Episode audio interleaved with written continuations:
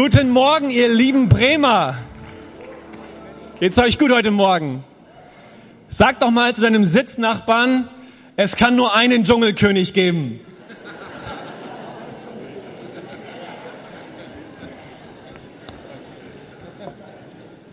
Wenn du keine Ahnung hast, wovon die Rede ist, glückselig bist du. Was für ein großes Vorrecht, heute bei euch zu sein, diesen Sonntagvormittag mit euch zu verbringen und Gott zu feiern. Es ist mir eine große Ehre und Freude. Vielen, vielen Dank an das gesamte Leitungsteam für die Einladung. Danke euch an das Vertrauen. Ich hatte im Alter von so 12, 13 Jahren meine ersten Erfahrungen mit der FCB. Damals noch große Johannesstraße. Erinnert sich da irgendjemand dran? Und äh, das waren für mich ganz, ganz tiefe, prägende Erfahrungen wirklich auch tiefe Gotteserfahrungen, ähm, die mich begleitet haben, die mich geprägt haben. Und äh, so hätte ich mir das niemals erdenken und erträumen können, einmal vor diesem erlesenen Publikum hier heute zu stehen. Aber Gottes Wege sind unergründlich und ich freue mich, dass ich bei euch sein darf. Lasst mich mal als Externer so ein bisschen in eure Mitte hineinsprechen heute. Ich möchte euch sagen, ihr seid ein fetter Segen. Ja, ein großer Segen, nicht nur für Bremen, sondern für die ganze Region hier im Norden. Ihr seid als Gemeinde ein Leuchtturm, an dem man sich orientieren kann. Und ich bin super dankbar, dass es euch gibt. Das ist wirklich so. Das müsst ihr mal hören. Lasst diesen Moment ruhig mal auf eurer Zunge zergehen. Denn als Interner steht man ja immer so in der Gefahr, irgendwann so ein bisschen betriebsblind zu werden und in so einen Mecker- und Mods-Modus hineinzukommen. Das betrifft natürlich jetzt niemanden von euch, aber die Leute im ersten Gottesdienst, die sind vielleicht so drauf.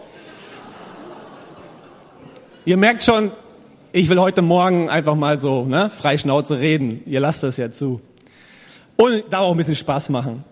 Ähm, aber ich möchte euch wirklich sagen, ihr seid großartig. Ihr habt ein großartiges Team hier, nicht nur auf der Bühne, auch im Hintergrund. Ihr habt starke Pastoren und Leiter, die ich wirklich ehren möchte. Und ich als junger Pastor der Region profitiere einfach von den großartigen Menschen, die diese Gemeinde hat. Und deshalb möchte ich von Herzen Danke sagen. Schön, dass es euch gibt. Ähm, mein Name ist Benjamin Sawatzki. Ich bin zarte 31 Jahre jung, seit elf Jahren verheiratet mit Erika. Wir haben drei Kinder. Raphael ist fünf Jahre alt, Matteo ist drei Jahre alt und unsere kleine Theresa ist zwei Monate alt. Und ich kann euch aus tiefstem Herzen sagen, Kinder zu kriegen ist das Schönste und Schlimmste, was einem passieren kann. Und alle Eltern sprachen, ja, so ein bisschen, bisschen Spaß davon noch heute Morgen machen, oder? Ihr lasst ihr das zu? Ich würde sowas eigentlich, ich würde sowas eigentlich nie sagen, schon gar nicht von der Kanzel. Niemals. Aber es ist einfach gut, den Weg mit Gott zu gehen. Ich bin nach meinem Theologiestudium dreieinhalb Jahre in Hannover gewesen im Dienst, bin jetzt anderthalb Jahre in Achim und wir dürfen dort mit einem kleinen, aber starken Team eine Gemeinde, die ja so ein bisschen in die Jahre gekommen war, wieder zurück in die Spur bringen und dann hoffentlich auch zu neuen Ufern bringen. Das macht ganz, ganz viel Spaß. Und wenn ihr ein bisschen mehr über uns erfahren wollt, dürft ihr gerne mal reinklicken. www.resetchurch.de macht's möglich. Ja, wie ging es euch in den letzten Wochen mit der Predigtserie Berufen? Habt ihr so ein bisschen was mitnehmen können? Wir halten ja diese Predigtserie parallel auch bei uns in der Church und ich bekomme einerseits die Rückmeldung von den Leuten, dass sie sehr, sehr ermutigt und motiviert aus den Gottesdiensten gehen, andererseits aber auch sehr herausgefordert werden. Herausgefordert, nämlich die nächsten Schritte auf dem Weg in ihre spezifische Berufung hineinzugehen. Und für manche ist das vielleicht Schritt drei, vier oder fünf, aber für manche ist es auch Schritt eins der unbedingt getan werden muss, damit man mal langsam in Bewegung ist. Der Evangelist Reinhard Bonke hat gesagt, Gott wird dich aus dem tiefsten Tal herausholen, aber nicht aus deinem Sessel. Und da ist was dran. Also den ersten Schritt, den musst du schon machen. Da musst du dich schon trauen, nach vorne zu gehen. Und auf dem Weg in deine spezifische Berufung wirst du zwangsläufig gewissen Feinden begegnen.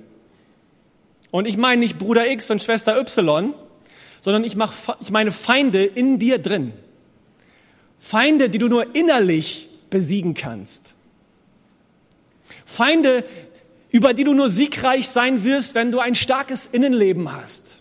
wenn deine Persönlichkeit, dein Wesen, deine Seele, deine Hoffnungen, Motive und Wünsche fest verankert sind in Jesus Christus. Und so möchten wir heute Morgen einmal über fünf Feinde sprechen für den Willen Gottes. Ich möchte euch in diesem Zuge nochmal dieses großartige Buch ans Herz legen von dem Evangelisten Daniel Kolender mit dem Titel Lebe bevor es zu spät ist. Und dort ist es der Teil drei, mit dem wir uns beschäftigen werden heute. Den kannst du also nochmal nachlesen, um zu vertiefen und weiterzuentwickeln, was du hier heute hörst. Also, seid ihr bereit, dem ersten Feind ins Auge zu schauen? Der erste Feind, das ist der Schurke der Faulheit. Ah. Hören heißt noch nicht wissen, wissen heißt noch nicht verstehen, verstehen heißt noch nicht entscheiden und entscheiden heißt noch nicht tun. Amen. Es ist die eine Seite, Gottes Willen zu erkennen, es ist die andere Seite, Gottes Willen auch tatsächlich zu tun. Und so kommen viele Menschen auf dem Weg in ihre spezifische Berufung nicht voran. Und zwar nicht, weil sie unzureichend gesalbt, begnadigt oder ausgerüstet werden, sondern einfach, weil sie faul sind. Ich würde mir natürlich auch niemals anmaßen, irgendjemanden von euch zu meinen damit. Aber damit ihr mal wisst, wie das bei uns in Achim abgeht, möchten wir hier so ein bisschen über Faulheit reden, okay? Der Autor der Sprüche im Alten Testament, der erzählt in Kapitel 24, dass er an dem Feld eines faulen Mannes vorbeiging. Sprüche 24 ab Vers 30, dort sagt er, ich ging durch die Felder und Weinberge eines faulen und dummen Mannes. Ist doch schon mal bemerkenswert, dass Faulheit und Dummheit eng beieinander liegen, oder? Das Unkraut wucherte überall und bedeckte alles.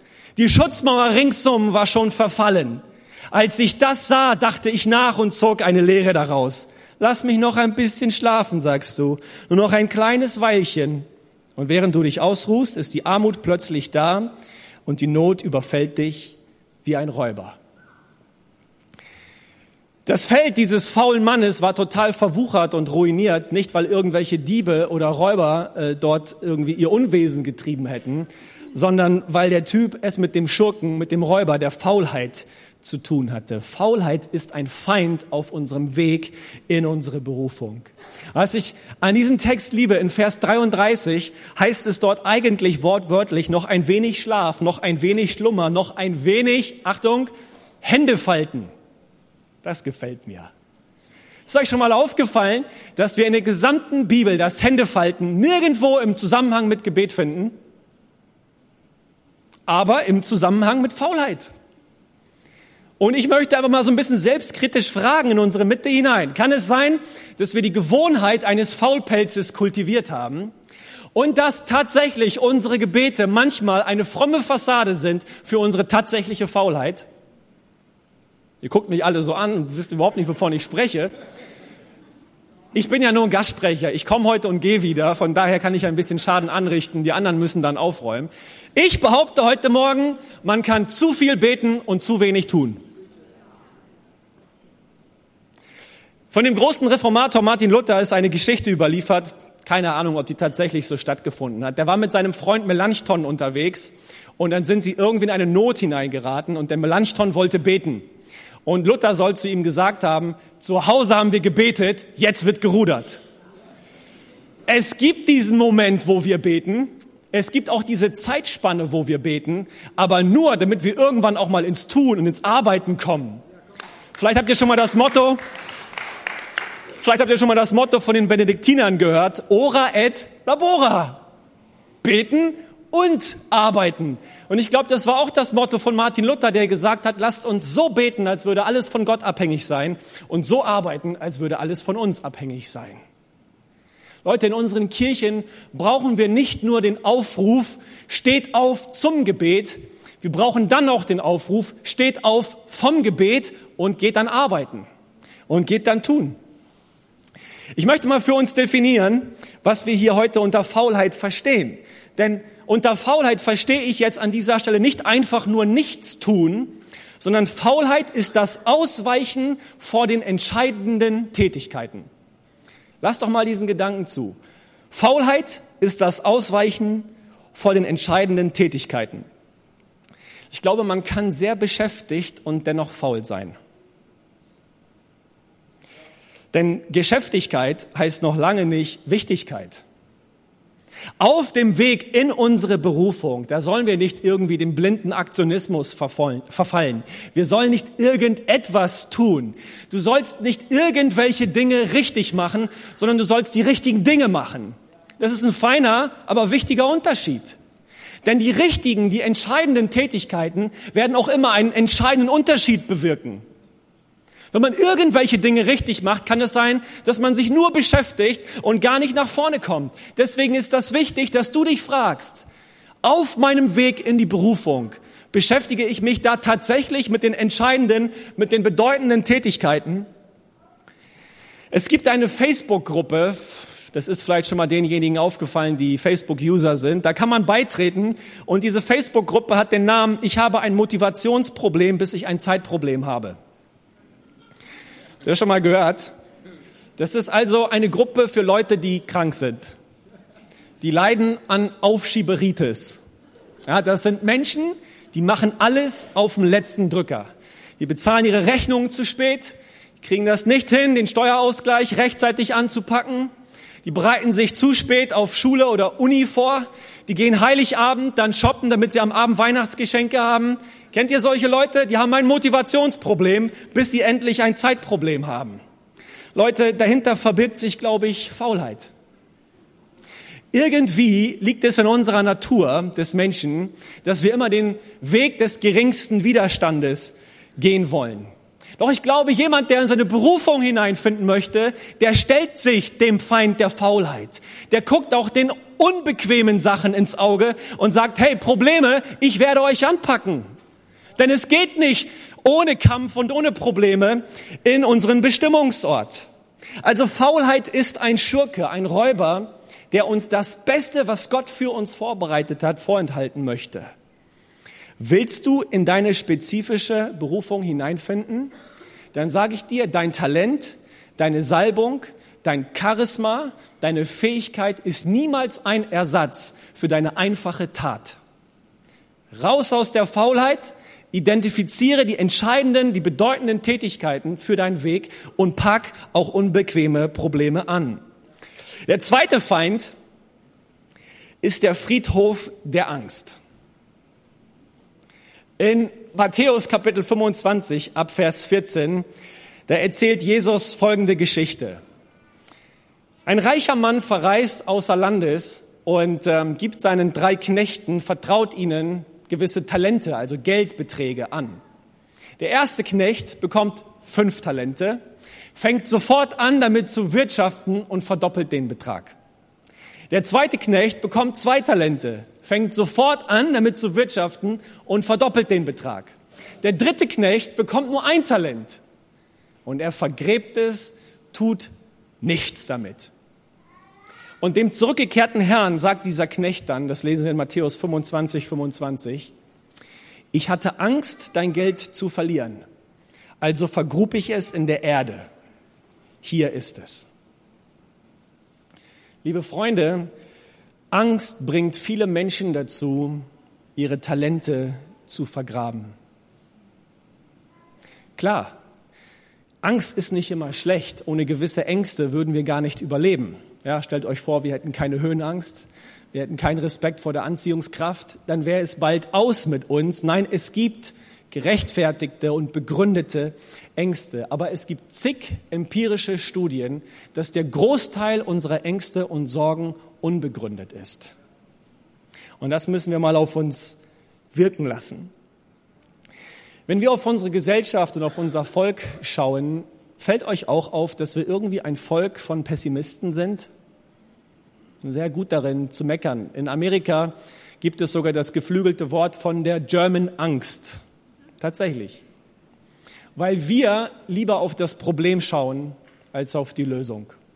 Wir sehen lieber schwarz als weiß.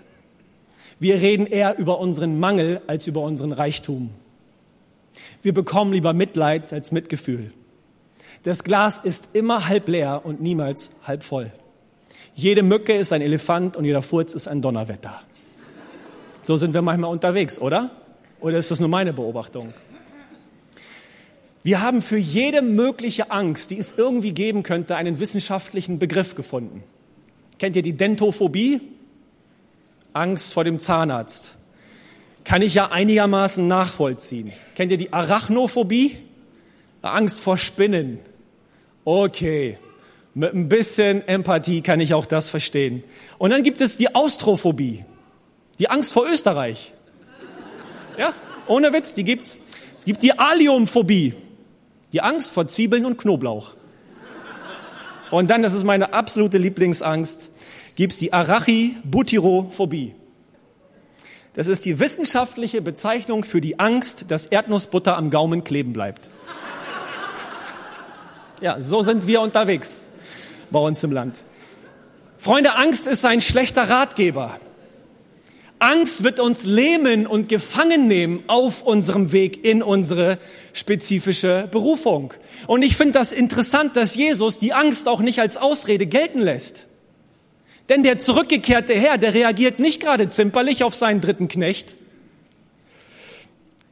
Ich habe eine Übersetzung rausgesucht, ähm, die aus dem Amerikanischen kommt. Das ist die Message-Übersetzung. Kennt die vielleicht irgendjemand? Der Pfarrer Eugene Patterson hat versucht, die Bibel in ein sehr zeitgenössisches und direktes Englisch hineinzubringen. Und er sagt dort in Matthäus 25, 28 Folgendes. Das sagt jetzt der zurückgekehrte Herr über den dritten Knecht.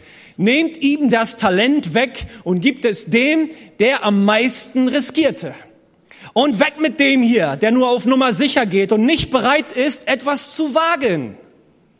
Ist das nicht interessant? Auf unserem Weg in die Berufung müssen wir auch mal was riskieren. Da müssen wir auch mal was wagen. Das ist das, was Gott belohnen kann. Leute, einer der tragischsten Orte, die man überhaupt nur besuchen kann, ist ein Friedhof. Ein grauer, ein trostloser Ort. Nicht nur, weil dort wirklich Leichname von Menschen begraben liegen, sondern, sondern weil dort Visionen, Träume, Hoffnungen und Wünsche begraben liegen, die niemals angegangen worden sind. Das ist das Tragische. Wie viel ist auf dem Friedhof beerdigt, was eigentlich hätte realisiert werden sollen? Und im Gegensatz dazu repräsentiert ein Kinderspielplatz genau das Gegenteil. Auf dem Kinderspielplatz, da werden Hoffnungen und Träume erst geboren. Ein farbenfroher, ein lebensbejahender Ort. Und die kleinen Wesen entdecken, uns ist alles möglich. Die ganze Welt liegt uns zu Füßen. Wir können alles tun. Und dann passiert etwas ganz Tragisches mit unseren Kindern. Sie werden erwachsen. Und sie stellen fest, oh, diese Welt kann tatsächlich ein angsteinflößender Ort sein. Und dann fangen sie an, sich zu schützen. Dann fangen sie an, sich zu verteidigen.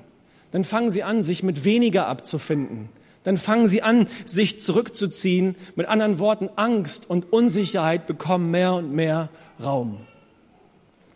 Freunde, es gibt für uns nur einen Weg, wie wir unsere Ängste überwinden. Wir müssen ihnen in die Augen schauen. Wir müssen ihnen in die Augen schauen. Der allmächtige Gott, der große, lebendige Gott ist auf deiner Seite. Und weißt du, was der häufigste Befehl ist, der uns in der Bibel überliefert worden ist von unserem lebendigen Gott? Der lautet nicht bete mehr, faste mehr, diene mehr, lese mehr, sondern der häufigste Befehl Gottes an dich lautet, fürchte dich nicht. Fürchte dich nicht. Ich bin mit dir. Ich bin mit dir. Scheinbar ist Gott gar nicht so sehr daran interessiert, was wir für ihn leisten, sondern daran interessiert, dass er in unserer Nähe ist, dass er uns seine Gegenwart verheißt. Wenn wir das doch nur verstehen würden auf unserem Weg in die Berufung, ist Gott ganz nah bei uns. Und er wird uns Gnade schenken, unsere Stürme zu meistern, unsere Hürden zu nehmen, unsere Probleme anzupacken. Er ist bei uns. Und deswegen ist Mut auch nicht einfach die Abwesenheit von Angst, sondern Mut ist die Bereitschaft, sich seiner Angst zu stellen, auch wenn man die Angst fühlt. Das heißt, willst du in deine Berufung hineinfinden, dann stell dich deinen Ängsten und überwinde sie mit der Kraft Gottes. Die Angst ist ein großer Feind. Der dritte Feind, das ist das Gift des Unglaubens und Unglaube ist sehr, sehr eng verwandt mit Angst.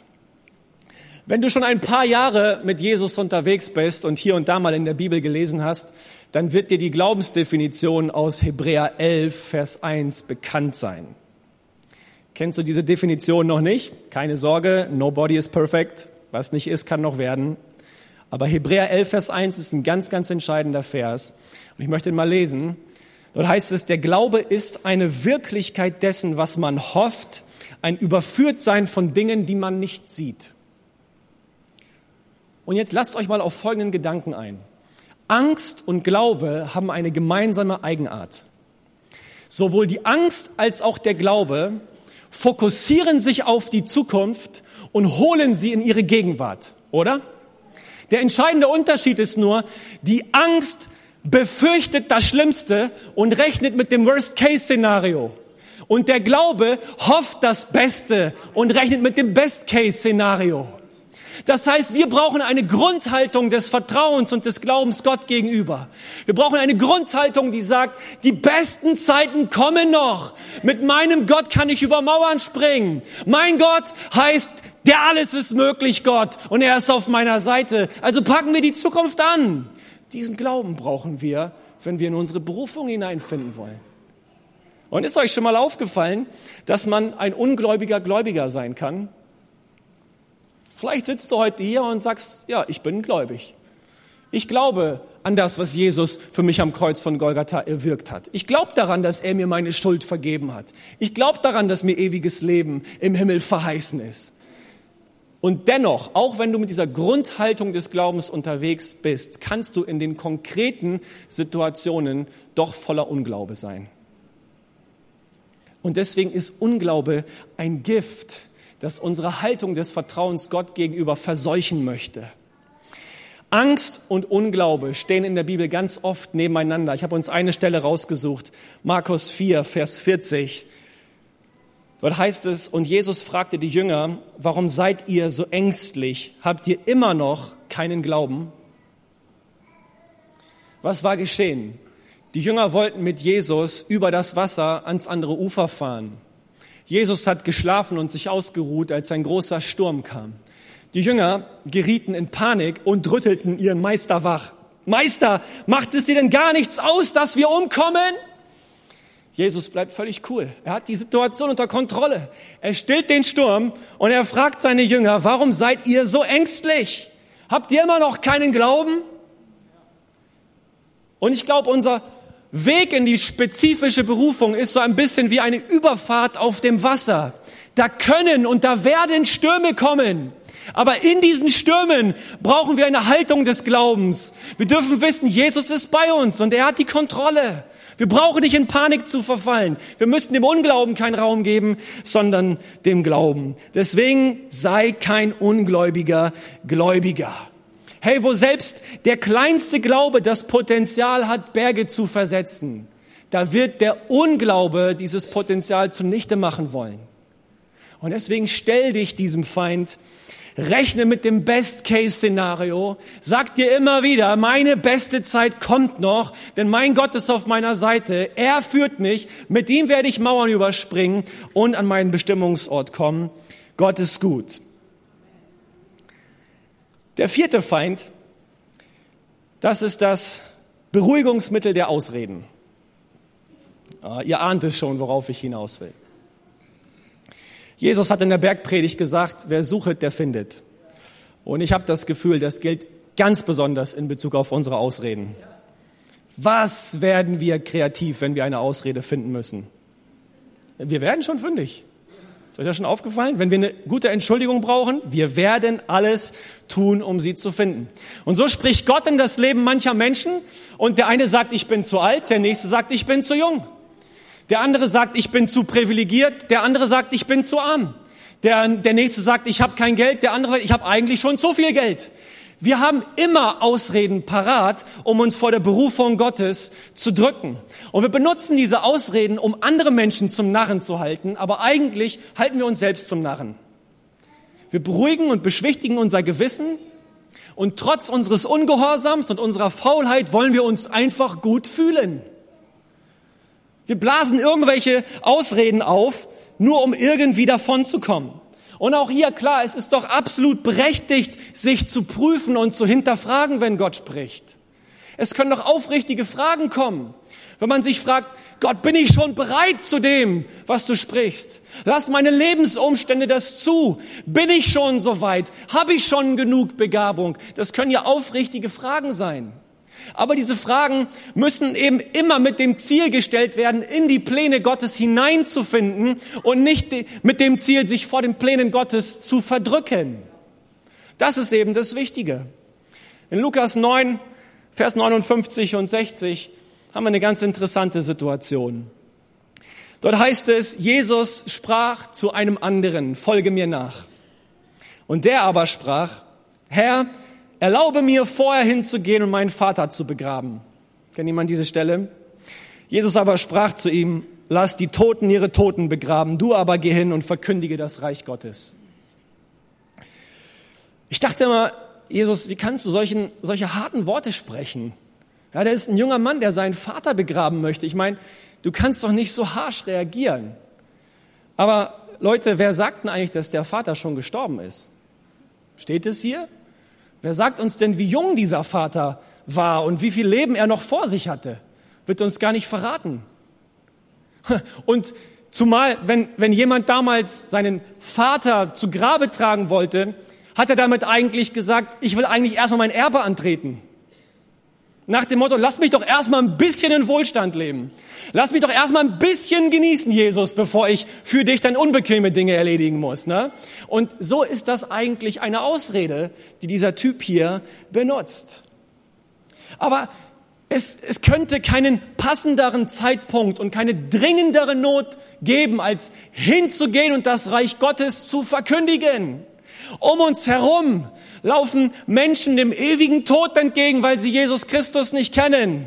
Und uns fällt irgendwas ein, um das ganze Anliegen von uns wegzuschieben. Hey, es könnte nichts Dringenderes geben, als loszumarschieren, das Reich Gottes zu verkündigen, gottlose Nationen zu Jüngern zu machen und sie von Dunkelheit ins Licht zu bringen.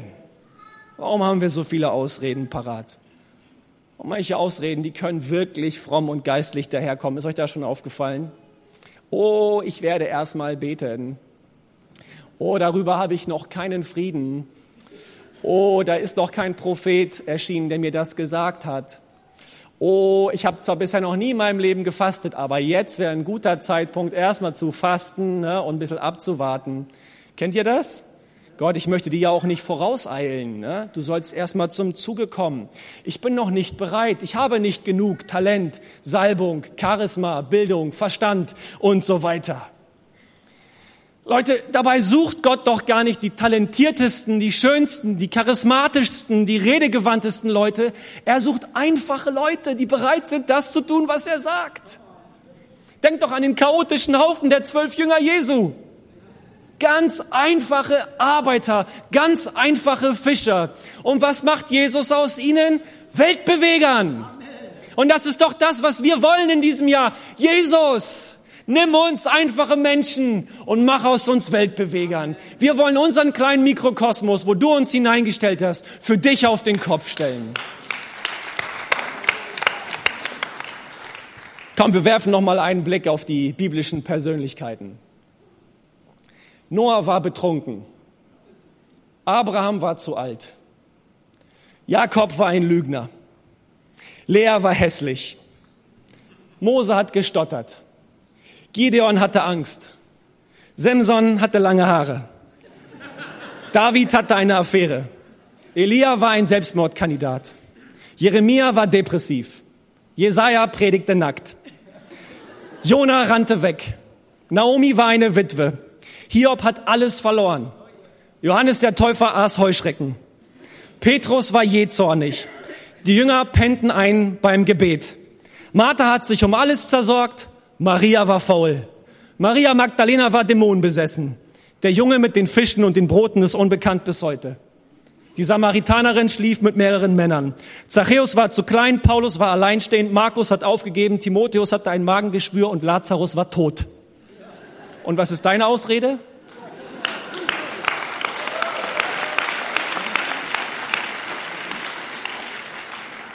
Hat Gott mit diesen Menschen seine Geschichte geschrieben? Dann wird das auch mit dir hinbekommen. Dann wird das auch mit mir hinbekommen. So groß und so mächtig ist unser Gott. Lasst uns ehrlich sein, wenn wir in unsere Berufung hineinfinden wollen, dann müssen wir die Ausreden, die frommen Ausreden entlarven und beiseite schieben. Nicht irgendwann, sondern heute. Denn meistens ist es doch so, was wir nicht heute tun, das tun wir auch nicht morgen. Und was wir nicht regelmäßig tun, das tun wir bald gar nicht mehr. Deswegen entscheide dich heute, weg mit den Ausreden und fang an, konkrete Schritte zu gehen. Und der fünfte und letzte Feind, das ist die Zauberei des Ungehorsams. In der Bibel werden Menschen, die Jesus Christus nachfolgen, auch als Schafe bezeichnet. Und äh, Schafe haben die Eigenart, dass sie sich andauernd verirren und dass sie ziemlich dumm sind. Und wenn sie die Stimme ihres Hirten nicht hören und auf ihren Hirten hören, dann äh, finden sie auch den Ausweg nicht mehr und wissen nicht, wo es hingeht. Und so spricht Jesus in Johannes 10, Vers 27, meine Schafe hören auf meine Stimme. Ich kenne sie und sie folgen mir. Für uns ist es nicht nur wichtig zu horchen, sondern auch zu gehorchen. Nicht nur Gottes Stimme hören, sondern dann auch das tun, was er sagt, im Gehorsam Schritte zu gehen. Das sollte die Eigenart von Menschen sein, die Jesus Christus hinterherlaufen. Das sollte uns unterscheiden von allen anderen Menschen. Wenn unser Gott spricht, dann tun wir. Und als Menschen sind wir doch oftmals so egoistisch, so selbstverliebt, so selbstzentriert. Ich meine, die ganze Schöpfung tanzt nach der Pfeife unseres Gottes. Alle Planeten, alle Sterne, das ganze Universum, alle Galaxien, die Gezeiten, die Natur, alles gehorcht auf dem Herrn. Und wenn es zum Menschen kommt, ich will nicht. So sind wir manchmal drauf. Ist das unser Ernst? Gott hat uns geschaffen mit einer Absicht, mit einem Ziel, mit einem Zweck und er wartet darauf, dass wir Ja sagen dazu dass wir als einfache Menschen bereit sind, das zu tun, was er uns sagt. Dass wir uns befreien von unserer Faulheit, dass wir uns befreien von unserer Angst, von unserem Unglauben, von unserem von unseren Ausreden und von unserem Ungehorsam. Und dass wir die Grundhaltung haben, Gott, wenn du sprichst, dann werden wir handeln. Wollen wir so eine Kirche sein? Wollen wir solche Kirchen hier im Norden von Deutschland sein?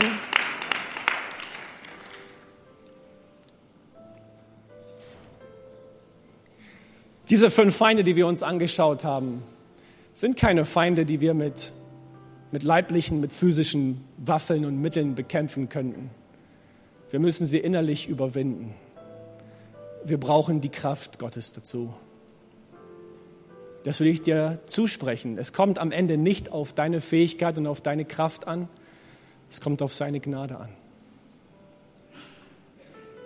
Aber heißt es nicht in Psalm 23, dem wahrscheinlich bekanntesten aller Psalmen. Du bereitest vor mir einen Tisch im Angesicht meiner Feinde. Ist unser Gott nicht so drauf?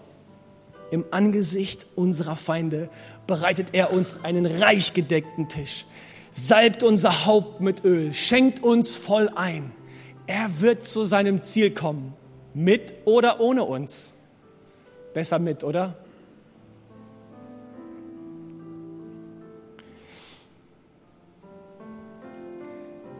Der Johannes sagt im Neuen Testament, dass derjenige, der in uns lebt, größer ist als der, der in der Welt lebt. Wir werden unsere Feinde besiegen und überwinden, weil Jesus Christus, der in uns lebt, so viel größer und stärker ist als der, der in der Welt lebt. Vielleicht können wir gemeinsam unsere Augen schließen. Ich möchte gerne zwei Fragen stellen. Die erste Frage, ist irgendjemand da, der jetzt während dieser Botschaft einen konkreten Feind entlarvt hat und sich sagt, okay, lieber Feind, ich werde dir ins Auge schauen und mit der Kraft Gottes werde ich dich überwältigen. Wenn irgendjemand da ist, ich würde so gerne für dich beten von hier vorne. Gib mir doch ein kurzes Handzeichen. Dankeschön, danke euch. Viele Hände dürft eure Hände gerne wieder runternehmen. Jesus, ich möchte dich bitten um deine Kraft und um deinen Segen für diese Leute, die ihre Hände dir entgegengestreckt haben. Sie bekennen damit, es kommt nicht drauf an, wie stark wir sind, sondern wie stark du bist. Wir schauen weg von den Umständen und wir schauen hin auf dich. Und ich will dich bitten, dass du diese Menschen beschenkst mit deiner Güte, mit deiner Gnade und mit deiner Gunst im Namen Jesu. Gib ihnen Mut und Kraft, richtige Entscheidungen zu treffen und Feinde zu überwinden aufgrund deiner Gnade. Komm jetzt mit deinem Heiligen Geist und segne diese Leute. Ich bitte dich von ganzem Herzen, dass sie nicht nur eine Entscheidung treffen heute, sondern dass sie konkrete Schritte gehen, dass sie praktisch werden, ganz, ganz praktisch. Wir machen uns von dir abhängig und bekennen, Herr, wir brauchen dich. Wir brauchen dich. Wir sind oftmals zu klein, zu schwach und zu ohnmächtig. Aber gerade dort, wo wir uns schwach fühlen, kannst du stark sein. Halleluja. Und ich möchte einen zweiten Aufruf machen. Ist vielleicht irgendjemand heute Morgen hier, der im Grunde genommen mit Jesus noch nicht so viel anfangen kann? Der sagt, Jesus war mir eigentlich bisher fremd. Kirche war mir eigentlich bisher zuwider, aber irgendwie merke ich, dass da irgendjemand vor meiner Herzenstür steht und anklopft und ich würde gern aufmachen und einen ersten Schritt tun in die Nähe Gottes. Irgendwie merke ich, ich sitze in der Dunkelheit, ich will aber ins Licht. Irgendwie merke ich, dass ich als Sünder Vergebung brauche, Annahme und Liebe Gottes brauche. Wenn nur eine Person hier ist, ich würde so gerne für dich beten. Deswegen, während alle Augen geschlossen sind, will ich dich fragen, bist du da und bist du so mutig, mir ein kurzes Handzeichen zu geben?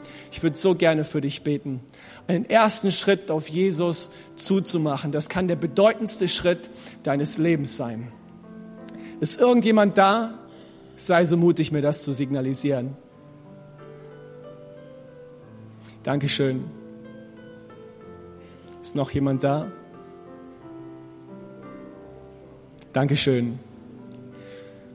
Halleluja. Zwei Hände habe ich gesehen. Ich möchte für euch beten. Jesus, du bist gekommen, um die Verlorenen zu suchen und zu retten. Und du sagst nicht, die Gesunden brauchen einen Arzt, sondern die Kranken. Herr Jesus, und so bekennen wir vor dir, manchmal sind wir so krank, manchmal sind wir so schwach. Wir brauchen deine Heilungskraft, wir brauchen das, dass du uns anrührst, dass du uns herausreißt aus der Dunkelheit und hineinstellst in dein Licht. Und so bete ich für diese beiden Hände, die hochgegangen sind und will dich von Herzen bitten, dass du den Menschen hilfst, näher an dein Herz zu kommen und dass dieser erste Schritt, der Schritt wird für, ein, für eine lange Reise mit dir, für ein großes Abenteuer mit dir. Komm in deren Leben hinein, vergib ihnen ihre Schuld, wasche sie rein, stelle die zittrigen Knie auf einen festen Grund und gib ihnen Hoffnung und Zuversicht für die Zukunft. Herr, ich bete, dass du dein Werk tust durch deinen Heiligen Geist. Du bist wunderbar und groß und dich ehren wir. Halleluja. Halleluja. Ich möchte diejenigen, die sich jetzt zuletzt gemeldet haben, wirklich bitten, so mutig zu sein, dass sie eure Entscheidung, euren Schritt jemandem mitteilt. Gleich am Ende des Gottesdienstes haben wir die Möglichkeit, hier vorne am Kreuz mit Menschen zu beten, Entscheidungen auch festzumachen. Deswegen lebt dein Glauben nicht im Privaten, nicht im Anonym, sondern mach ihn öffentlich. Dann bekommt er Verbindlichkeit, dann bekommt er Kraft. Gleich am Ende des Gottesdienstes gibt es Beter, die links und rechts bereitstehen, um vielleicht mit dir noch ein kurzes Gebet zu sprechen, um deine Entscheidung vor Gott festzumachen. Dieses Angebot möchte ich euch gerne noch weitergeben. Lasst uns doch gemeinsam mit unserer Band aufstehen und noch ein Lied der Anbetung singen, Gottes Namen groß machen.